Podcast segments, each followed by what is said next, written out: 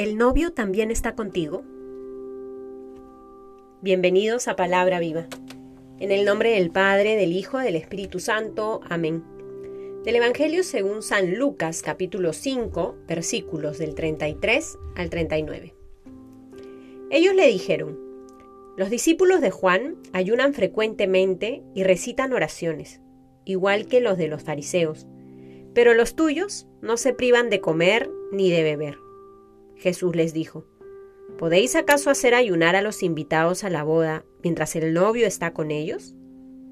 Días vendrán en que les será arrebatado el novio, entonces en aquellos días ayunarán. Les dijo también una parábola. Nadie rompe un vestido nuevo para echar un remiendo a uno viejo, porque si lo hace, desgarrará el nuevo, y al viejo no le irá el remiendo del nuevo.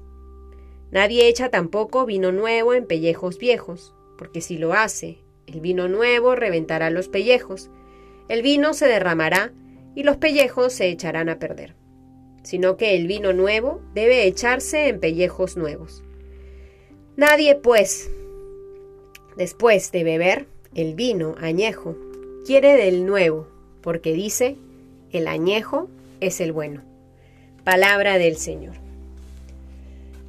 Nos situamos en esta discusión sobre el ayuno. Jesús ha venido curando enfermos, multitudes le han buscado, ha llamado a sus primeros cuatro discípulos, según la narración de Lucas que rezábamos ayer. Hemos pasado estos versículos del 33 al 39, pero en los versículos anteriores se narra también la vocación de Mateo, la vocación de Leví.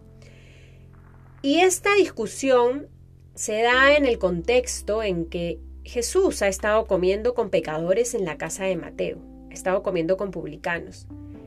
Y los fariseos, los escribas, siempre atentos de todas las movidas que hace Jesús para hacerle preguntas, para hacerle caer, para ver cómo encuentran motivos para, para denunciarlo y para ir tras él. Esta vez tocan el tema del ayuno y comparan a sus discípulos, ¿no? Los discípulos de Juan ayunan, los discípulos de los fariseos también, porque los tuyos comen y beben. Jesús les responde de una manera hermosa. Usa esta figura del novio.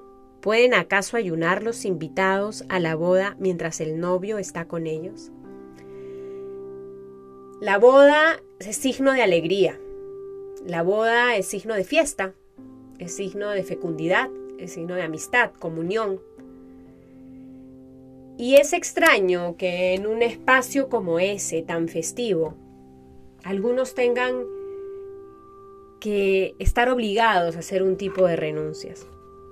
Jesús usa esta figura de la, de la boda, siendo consciente que Él es el novio.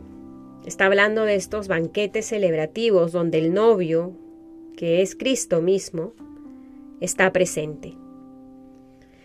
Y hace, al responderles, de alguna u otra manera evidencia algo característico de los discípulos de Jesús. Y es que dice, ¿pueden ayunar los invitados mientras el novio está con ellos?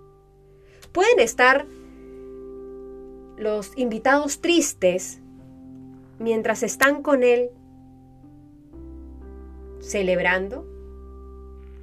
¿Pueden estar los invitados amargados mientras el novio está celebrando? Pueden estar los invitados ayunando mientras el novio les ha invitado a un banquete? Podemos pensar en distintas situaciones, pero yo me quiero quedar en un punto y es la invitación que les hago en este día, iluminados por este texto. Jesús es Dios que ha querido estar con nosotros.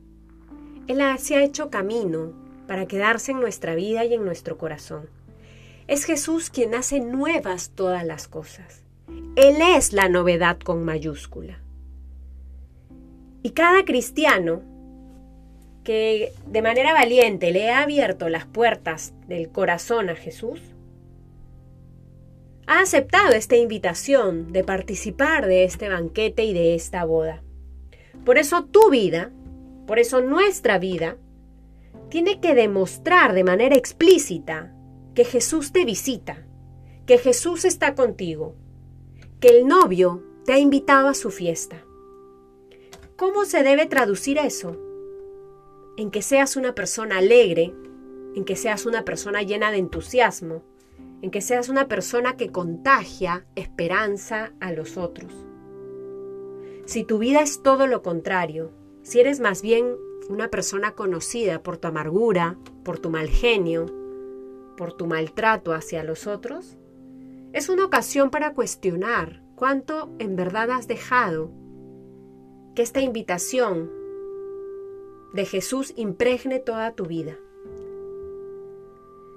Que el Señor en este día nos conceda la gracia de sincerarnos con nosotros mismos en nuestra oración, con Dios presente, y de evaluar cuánto en verdad nuestra vida expresa que el novio nos ha invitado a la boda, cuánto en verdad nuestra vida expresa la alegría de sabernos acompañados por Dios quien hace nuevas todas las cosas. En el nombre del Padre, del Hijo, del Espíritu Santo. Amén.